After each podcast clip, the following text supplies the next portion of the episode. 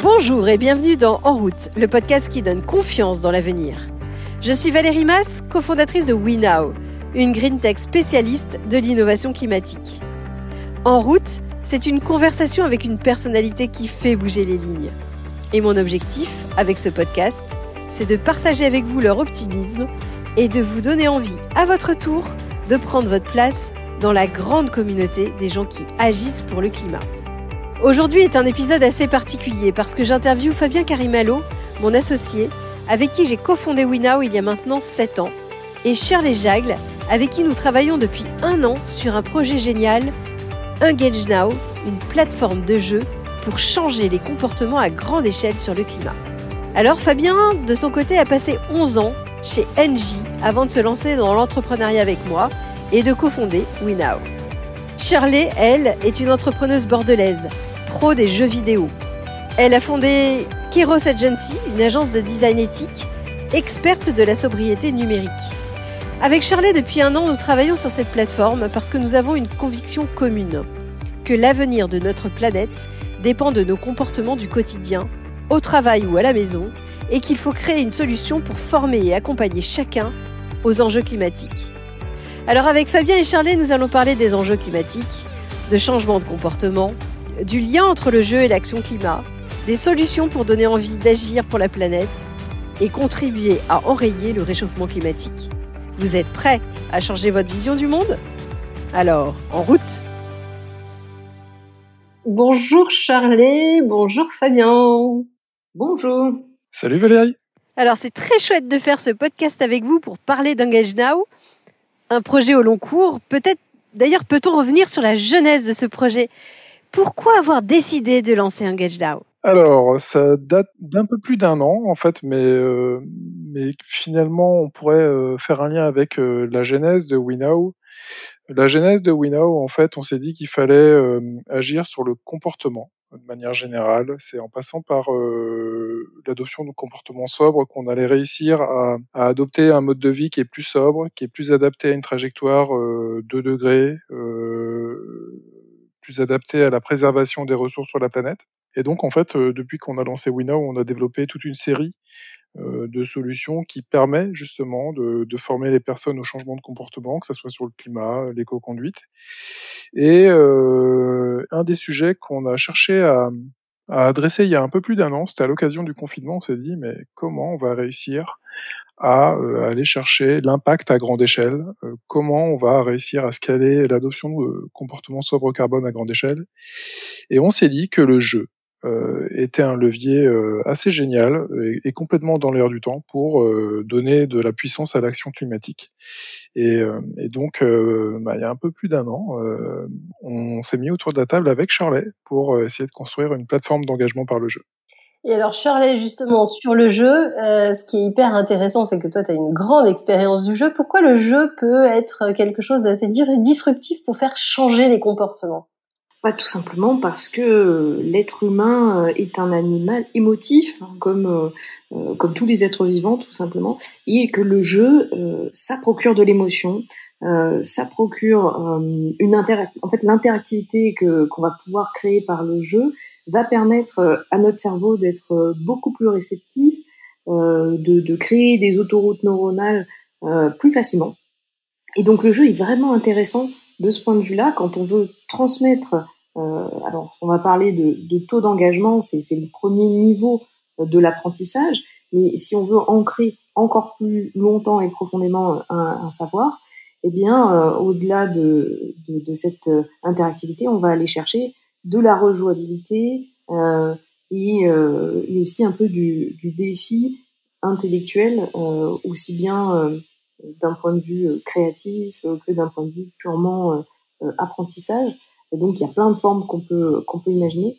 Et c'est pour ça que le jeu, c'est une bonne clé d'entrée pour l'apprentissage en général. là, le sujet étant quand même très important, le, climat, c'est le défi qui nous attend pour les décennies à venir. Euh, on peut pas faire l'économie d'essayer de rendre cet apprentissage le plus facile possible, le plus perméable, on va dire, euh, donc le jeu, c'est euh, le premier levier auquel euh, c'est naturel de penser.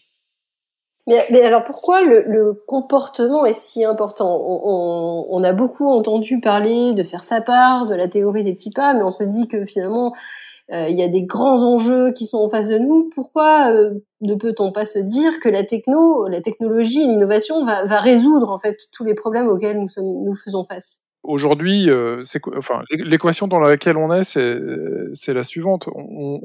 En France, par exemple, on émet à peu près 11 euh, à 12 tonnes de CO2 par habitant en moyenne. Et en fait, pour être sur une trajectoire euh, compatible avec euh, des conditions viables pour l'humanité sur la planète, il faut réduire de 80% cette moyenne. Donc la technologie aujourd'hui, elle ne suffit pas en fait à résoudre le problème. On le voit dans notre quotidien. Et, dans le suivi des émissions globales, il y a des améliorations technologiques qui arrivent sur le marché depuis des décennies. Et finalement, on est euh, sur une augmentation euh, ou un maintien euh, constant d'un taux d'émission de l'humanité sur la planète. Donc en fait, ce qui, est, ce qui va être radical, c'est le changement de nos habitudes, de notre mode de consommation. Et en fait, pour se représenter l'effort qu'il va falloir faire, globalement sur la planète, le Covid, ça a permis de, limiter les émissions de entre 5 et 7% à l'échelle planétaire.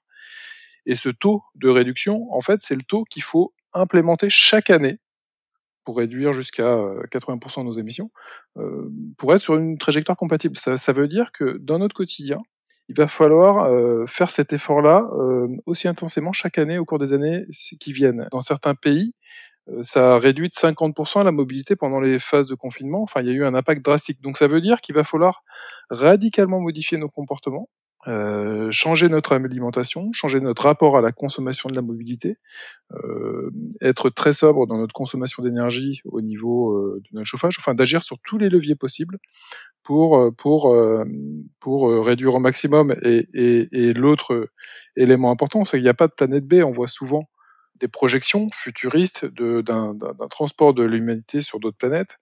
Euh, faut juste être lucide, ça n'arrivera pas euh, dans notre réalité au cours des 30 prochaines années pour 99,99% de la population mondiale. Donc, c'est notre comportement qui est la clé des solutions.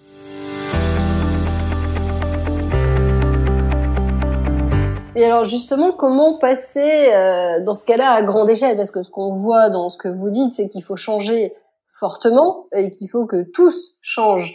Euh, comment, quelles sont les étapes par lesquelles on doit passer pour euh, ben, pour motiver ce changement? Qu'est-ce qui, qu'est-ce qu'on doit faire pour que l'ensemble des citoyens aient envie de changer sur sur tous les continents? Est-ce qu'on doit leur faire peur? Est-ce que est-ce que il faut être défaitiste et en fait ça marchera pas? En fait, la première chose qui, euh, qui va créer de, l'action, euh, déjà, c'est euh, la prise de conscience. informer sur le fait que voilà comment ça fonctionne.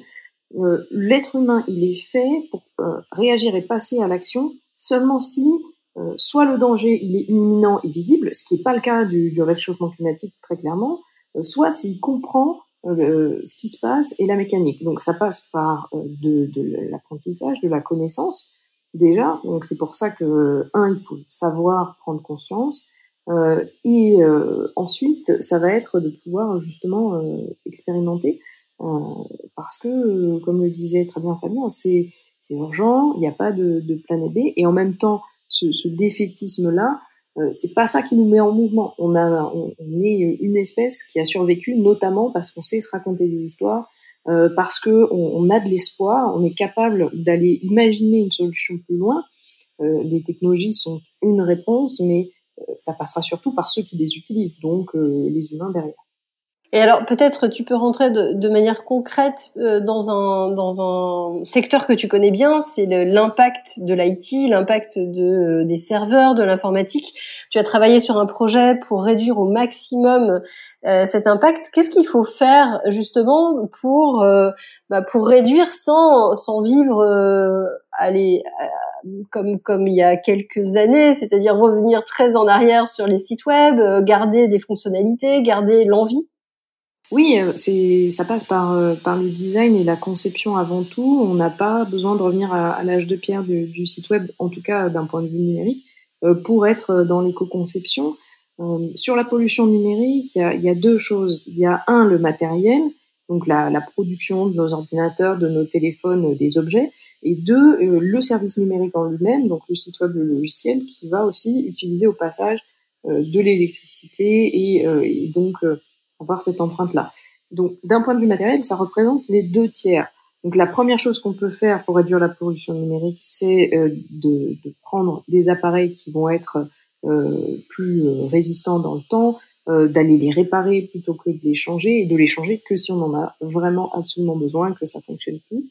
Donc ça, c'est euh, c'est presque du bon sens parce que même économiquement, ça, ça fait sens de pas racheter un nouveau téléphone euh, tous les ans, ça, revient assez cher, euh, parce que c'est construit avec des, des, matériaux notamment des minéraux qui sont aussi dans des zones qui impliquent de la déforestation, qui impliquent des, des traitements humains justement qui sont complètement au-delà des, des droits civiques. Donc ça, c'est important de l'avoir en tête parce que c'est loin de nous, on ne le voit pas. Et purement pour en revenir sur le service numérique, euh, l'éco-conception, euh, ça passe par se demander, mais de quoi j'ai vraiment besoin? Est-ce que j'ai besoin euh, de, de toutes ces fonctionnalités-là Ça sert à rien de d'avoir une Ferrari dans son garage si on ne fait pas un peu de course ou pour, pour l'image, c'est vraiment important d'avoir un, un, outil qui est adapté à nos besoins. Donc l'éco-conception, ça passe d'abord par se poser la question de quel est l'essentiel pour moi. Euh, et ensuite, dans le design, ça va être euh, de, de, compresser les contenus, aussi bien le code, parce qu'on peut minifier euh, du JavaScript par exemple, de compresser les images, que ce soit un à la bonne taille ou deux de, compresser les, pixels parce qu'on peut le faire, ça va être donc le poids en soi du site web va avoir un impact, mais aussi les requêtes. Les requêtes, c'est quand on va chercher des informations en dehors du site web. Donc typiquement tout ce qui est Google euh, Analytics, euh, lien vers les réseaux sociaux, ça va aller chercher euh, beaucoup d'informations à l'extérieur, créer beaucoup de requêtes et donc laisser une trace numérique plus importante. Or, on n'a pas forcément besoin d'énormément de statistiques. Par exemple, si on est sur un simple site vitrine, euh, on n'a pas toujours besoin de, la grosse cavalerie. Euh, donc c'est de vraiment réadapter ce besoin-là. Euh, il y a 30 ans, dans une cartouche de jeux vidéo, on avait en 2 mégaoctets, on avait tout un jeu. Aujourd'hui, 2 mégaoctets, c'est une seule page web. Il y a un problème de poids. Pourquoi ça s'est passé comme ça? Tout simplement parce que la technologie et les puissances de calcul qu'on a dans nos ordinateurs ont évolué tellement vite qu'on n'a pas eu besoin de se poser la question de ah mince, comment je vais, euh, est-ce que j'ai besoin de, réduire, d'optimiser mon, site ou euh, mon logiciel? Juste pour euh, peut-être rebondir, c'est clair que on va s'ancrer sur de la technologie sobre du point de vue du numérique, mais aussi il va falloir inspirer et donner l'envie. Comment on va inspirer une, la plus grande communauté possible autour de l'engagement sur le changement des comportements. Aujourd'hui, euh, il y a un côté, mais en fait, on est sous contrainte. Euh, ça veut dire quoi passer à deux tonnes? Ça veut dire euh, on n'a plus de vie, on va plus rien faire. En fait, tout le challenge, ça va être de d'inspirer autour de cette action-là, de développer une vision positive. Et, c'est par le positif qu'on va réussir à, toucher largement les communautés. Donc, en fait, ça va passer par du contenu autour d'une plateforme qui est du contenu gratuit pour toucher et éduquer à la, plus largement possible, mais aussi proposer euh, des contenus euh, super inspirants en termes de design, en termes de valeur ajoutée sur l'apprentissage, en termes de, de contenu de jeu. Moi, ce que je trouve inspirant aujourd'hui, euh, enfin fascinant même, c'est euh, c'est le nombre de personnes qu'on peut retrouver sur des plateformes de jeux comme Fortnite. On parle de 350 millions de joueurs au niveau euh, mondial aujourd'hui. C'est juste incroyable. donc l'usage en fait du jeu se met en place de plus en plus. Et, on est tous maintenant connectés à nos devices quand même d'une manière ou d'une autre. Donc faut, c'est, une opportunité euh, en s'ancrant sur la sobriété de, bah, voilà, de pousser à grande échelle voilà, du contenu, euh, euh, de l'inspiration sur le changement des comportements vers la sobriété.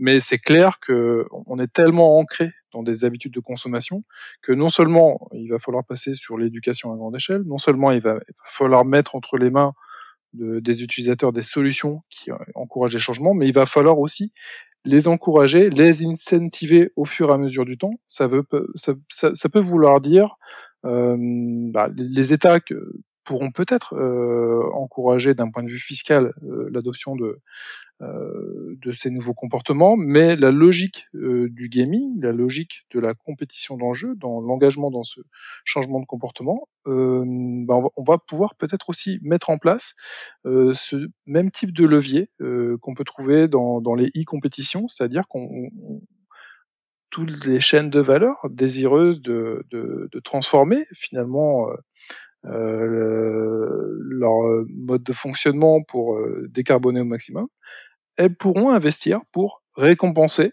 ben, les utilisateurs, les clients qui sont dans leur chaîne de valeur pour adopter les modes de comportement les plus sobres. Et, finalement, en passant par le gaming, eh ben, on, va pouvoir aller euh, quelque part aller vers ces codes-là du, sponsoring de récompense, euh, de l'encouragement, et, euh, et on a des exemples en cours de discussion autour de la plateforme qu'on est en train de développer. Alors justement, peut-être pour parler peut-être un peu plus concrètement de la plateforme, qu'est-ce que la plateforme va nous aider à faire? Le premier parcours qui va être proposé, c'est un, parcours de formation sur le sujet du climat, qui est le point d'ancrage euh, très fort de la plateforme, c'est-à-dire euh, pour tout le monde.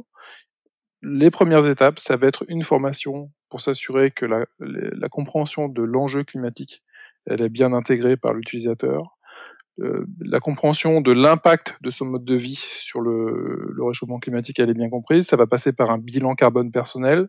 Donc, on va passer vraiment par, euh, par euh, finalement la traduction de l'impact de la vie de l'utilisateur au quotidien dans sa sphère personnelle, pour le projeter ensuite sur des actions à la fois dans son quotidien, mais aussi dans le périmètre de son entreprise, pour nourrir des objectifs liés à son entreprise, pour pouvoir aussi le projeter pourquoi pas dans le périmètre de son territoire. Aujourd'hui, euh, la transition climatique, elle se réalise euh, au sein des chaînes de valeur des entreprises, mais aussi à l'échelle géographique. Donc les territoires sont des, euh, parties prenantes ben, voilà, clés pour inciter les citoyens à adopter voilà, des, des, des nouveaux comportements plus, bas, plus bas carbone. Donc il y a un ancrage personnel au départ et qu'on va, qu'on va élargir au fur et à mesure dans les différents finalement les différentes interactions qui est amené à avoir euh, une personne au quotidien, euh, que ce soit dans l'entreprise ou dans son environnement. Et vous avez choisi de commencer par justement euh, axer le, la plateforme sur les entreprises.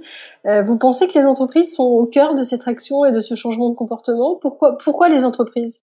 D'un point de vue vraiment sociétal, le, la frontière entre la vie pro et la vie privée, euh, elle est de plus en plus floue, de plus en plus poreuse. Alors parfois c'est pas forcément pour le mieux, mais euh, aujourd'hui ça veut aussi dire que ça permet d'un point de vue RSE la prise en compte euh, davantage des besoins, des rythmes familiaux. On l'a vu cette dernière année, avec le télétravail, comment on fait par rapport aux enfants, etc. Donc ça veut aussi dire que l'entreprise, elle rentre à la maison, euh, qu'on le veuille ou non, on ne dépose pas notre costume euh, en passant la porte. Euh, on a toute une problématique familiale et professionnelle qui, qui sont des deux côtés.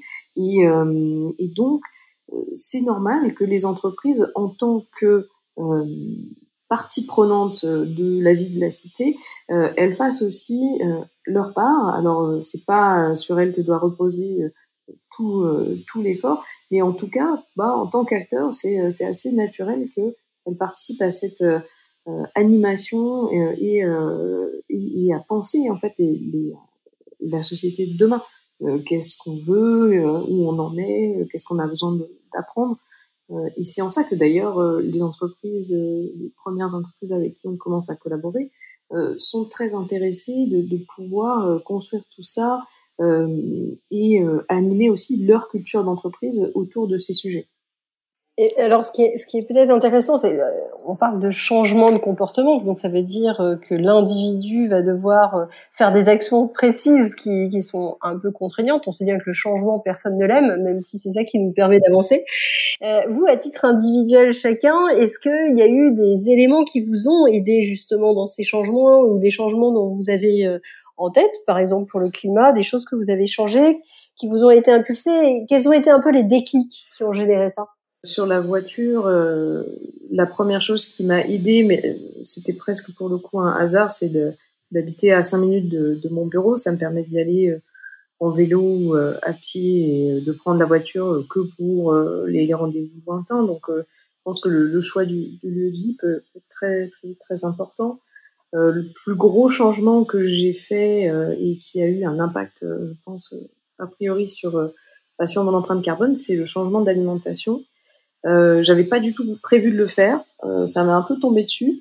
J'ai euh, regardé le, le documentaire euh, The Game Changer sur Netflix, qui a été fait par un, un ancien combattant de MMA qui s'est retrouvé avec les deux genoux en vrac à, à chercher comment récupérer d'un point de vue sportif, donc le plus rapidement possible. Et là, il s'est rendu compte, en faisant un peu des recherches, que en fait, les gladiateurs à l'époque romaine étaient végétariens, d'après l'analyse de leurs os et, et, et leur constitution.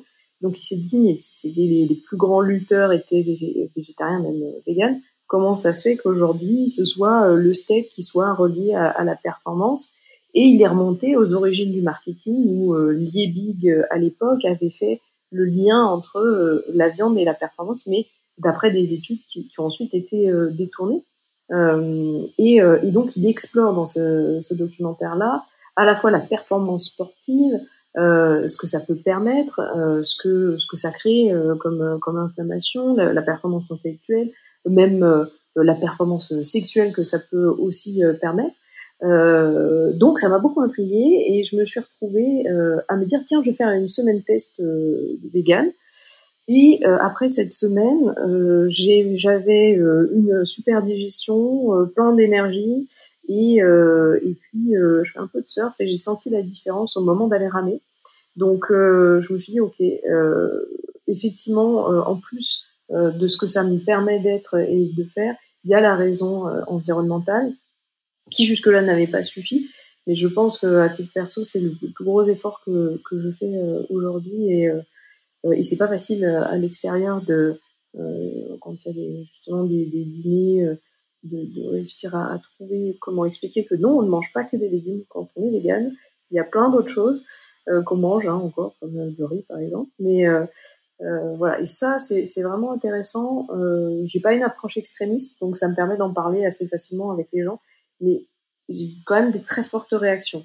Euh, c'était euh, très identitaire quand on en discute, c'est pas facile.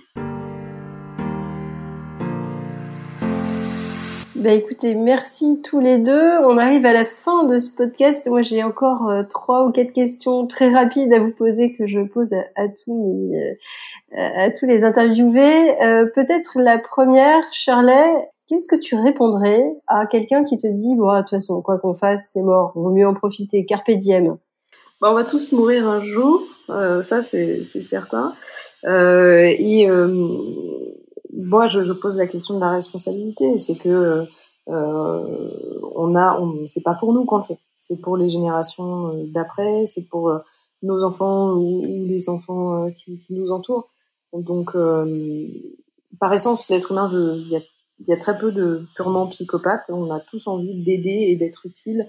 Euh, et, et, être au service de, de notre communauté aujourd'hui, c'est de, de, penser euh, comme Saint-Exupéry, de, de, laisser euh, une terre à nos enfants qui soit dans un bon état.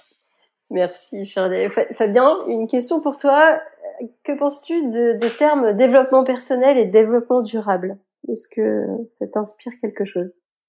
C'est sûr que ça me fait penser au terme aligné. On peut pas être une personne dans le contexte personnel et une personne radicalement euh, différente euh, euh, dans l'univers professionnel et, euh, et, et, et, clairement euh, bah, l'activation de toutes les valeurs, le développement des compétences à titre personnel et, professionnel, c'est très fortement lié. On, à partir du moment où on s'accomplit dans des actions plus à titre personnel, bah, on est capable de rayonner auprès des autres dans tous les contextes auxquels on est amené à nourrir des interactions. Donc, euh, plus on alimente une partie et elle va nourrir l'autre partie, plus on alimente. Enfin, c'est vraiment un système vertueux. Donc, euh, l'alignement euh, sur ce qu'on a envie de faire, sur ce qu'on est, euh, travailler ses points forts pour euh, être capable de donner euh, facilement aux autres et dans le contexte professionnel, bah, c'est quelque chose ouais, qui, est, qui, est, qui, est, clé dans, dans, dans la performance, in fine. Euh, une question pour tous les deux. Est-ce qu'il y a un conseil que vous avez reçu au cours de votre vie euh, qui, vous a marqué, qui vous fait grandir, que vous voudriez partager? Conseil qui m'aide le plus en ce moment, c'est celui qui est issu du livre euh, The One Thing, qui est autour de la gestion du temps et, comment on peut s'en sortir, parce qu'on a cette sensation aussi de, temps qui s'accélère, de ne pas pouvoir tout faire. Et un des conseils dans ce livre, c'est notamment de faire ce qui est le plus important en premier, parce que de toute façon, sinon, voilà, on le fera jamais, on n'a jamais le temps de le faire. Euh, et aujourd'hui, euh, ben, euh, le plus important, c'est que on puisse préserver la, la, vie sur la Terre. Hein. La Terre, elle s'en remettra toujours, mais les êtres vivants comme nous, un peu moins. Donc, je pense qu'aujourd'hui, le plus important, c'est de préserver cette symbiose et, et, notre écosystème. Donc, faisons-le en premier euh, par tous les outils qui existent. le développement économique s'en est un. donc, voilà passer en premier ce qui est le plus important pour vous. Et le reste, de toute façon, on trouvera du temps euh, par là. Bah, moi, je dirais qu'il faut croire en ses rêves. Euh, j'ai dû entendre ça plusieurs fois dans ma vie, mais, euh, croire en ses rêves, bah, c'est quelque chose de magnifique quand on a cette chance-là. Et ça alimente voilà la détermination, le courage, l'envie qu'on peut donner euh, sur une action. Et, et, et, plus on y croit, ben plus on le partage auprès d'autres, et plus on donne, on partage cette envie. Donc euh, je trouve que c'est magnifique euh, quand on, on, a un talent dans un domaine, bah, d'y croire à fond, de jamais rien lâcher, et voilà, de toucher peut-être du doigt, de les réussir, de les atteindre.